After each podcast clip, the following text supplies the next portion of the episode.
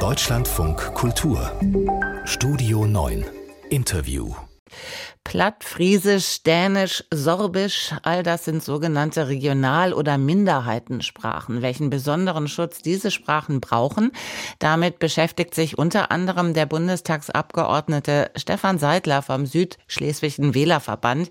Und er wird heute in der Debatte auf Dänisch und auf Friesisch sprechen. Guten Morgen, Herr Seidler. Moin und guten Morgen. In einem anderen Interview haben Sie gesagt, dass Sie für Friesisch heute noch was pauken müssen. Fühlen Sie sich safe inzwischen?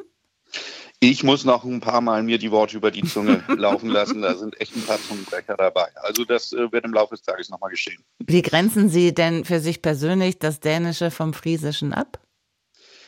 Also wir sind ja die Partei der dänischen Minderheit und der friesischen Minderheit. Äh, von daher äh, sind das ja zwei verschiedene Paar Schuhe, sage ich mal so, aber wir äh, laufen auf derselben Strecke. Ähm, nein, also ich gehöre der dänischen Minderheit an, von daher spreche ich Dänisch zu Hause. Friesisch ist nicht meine Muttersprache und ähm, deshalb muss ich es üben, aber der größte Teil heute in der Rede wird auch auf Platz stattfinden. Die Ausschnitte aus Ihrer und aus anderen Reden, die dürften sehr schnell Verbreitung finden in den sozialen Netzwerken. Was bleibt also von diesen Reden übrig, außer in Anführungszeichen Folklore? Ja eben, äh, dass es hoffentlich nicht überall mehr und nur als Folklore wahrgenommen wird. Das ist eine Sprache, die viele Menschen bei uns im Norden äh, tagtäglich sprechen. Und äh, wir erleben teilweise auch, das werde ich auch in meiner Rede ansprechen, dass, sprechen, dass die einen oder anderen, vielleicht sogar Lehrer, junge Menschen darauf hinweisen, lass das mal sein mit dieser Sprache. Das klingt ein bisschen tumpig, wie wir im Norden sagen, also ein bisschen doof. Und das äh, finde ich und finden viele von uns ist natürlich keine gute Sache. Wir möchten, dass wir unsere Eigenart, unsere Regionalität und äh, auch damit unsere Heimat leben können. Und diese Sprache gehört zu unserer Heimat dazu. Das ist unser Heimatgefühl. Und ich freue mich, dass wir seitens der äh, Europa, Europäischen Union jetzt 25 Jahre auch rechtlich äh, festgeschrieben haben, dass wir unsere Regionalsprachen sprechen dürfen. Inwieweit hat sich denn die Situation für Regional- und Minderheitensprachen verbessert, seitdem eben die entsprechende europäische Charta vor 25 Jahren in Kraft getreten ist? Also bei mir in Flensburg können wir ins Rathaus gehen und unsere Regionalsprache sprechen, ob es Dänisch oder Plattdeutsch ist. Und äh, weiter westlich in Husum kann man auch ins Kreishaus gehen. Und, und Sie werden verstanden, sprechen. hoffentlich. Wir werden verstanden und wenn nicht, dann äh, besorgt man ganz schnell jemanden im Rathaus oder im Kreishaus, der dann die Sprache spricht. Wir haben auf jeden Fall das Recht, in unserer Sprache dort zu sprechen und auch Dokumente in unserer Sprache dort abzuliefern. Und wo sehen Sie möglichen Nachholbedarf? Sie haben ja eben gerade schon die Lehrer, die Lehrerinnen angesprochen. Ganz klar beim Unterricht. Also das eine ist Geld und das andere ist Zeit, vor allen Dingen, um in den regionalen Sprachen unterrichten zu können.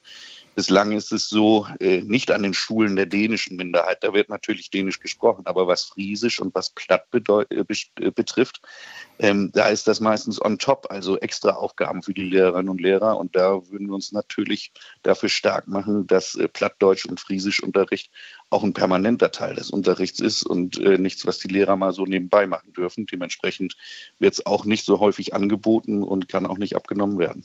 Aber es mangelt ja nicht allein an Lehrkräften für Minderheiten. Minderheitensprachen? Es mangelt auf jeden Fall auch an Lehrkräften für Friesischunterricht und da müssen wir auch nochmal nachsetzen. Beim Dänischen haben wir einen riesigen Pool nördlich der Grenze in Dänemark.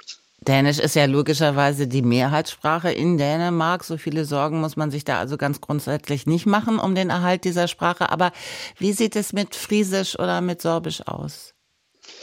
Also Friesisch wird tatsächlich nur von ganz wenigen noch gesprochen und das ist äh, rückläufig. Ähm, die Sorben sind wiederum anders aufgestellt. Das ist eine homogene Gruppe. Und äh, ich muss auch sagen, wenn wir uns die Medienangebote auf Sorbisch anschauen, also beim RBB beispielsweise gibt es ganze Programme auf Sorbisch. Dort wird es mehr gepflegt. Das ist aber auch schwieriger beim Friesischen. Die leben ja auch ein bisschen verteilt äh, über, eine Land, über eine große Landfläche hinweg auf den Inseln. Und gerade deshalb müssen wir da noch ein bisschen nachsetzen und unterstützende Maßnahmen haben, um die Sprache auch erhalten zu können und somit auch friesische Kultur dort am Leben erhalten zu können. Inwieweit ist Ihnen die Botschaft wichtig heute, dass im Bundestag eben nicht nur Hochdeutsch gesprochen wird?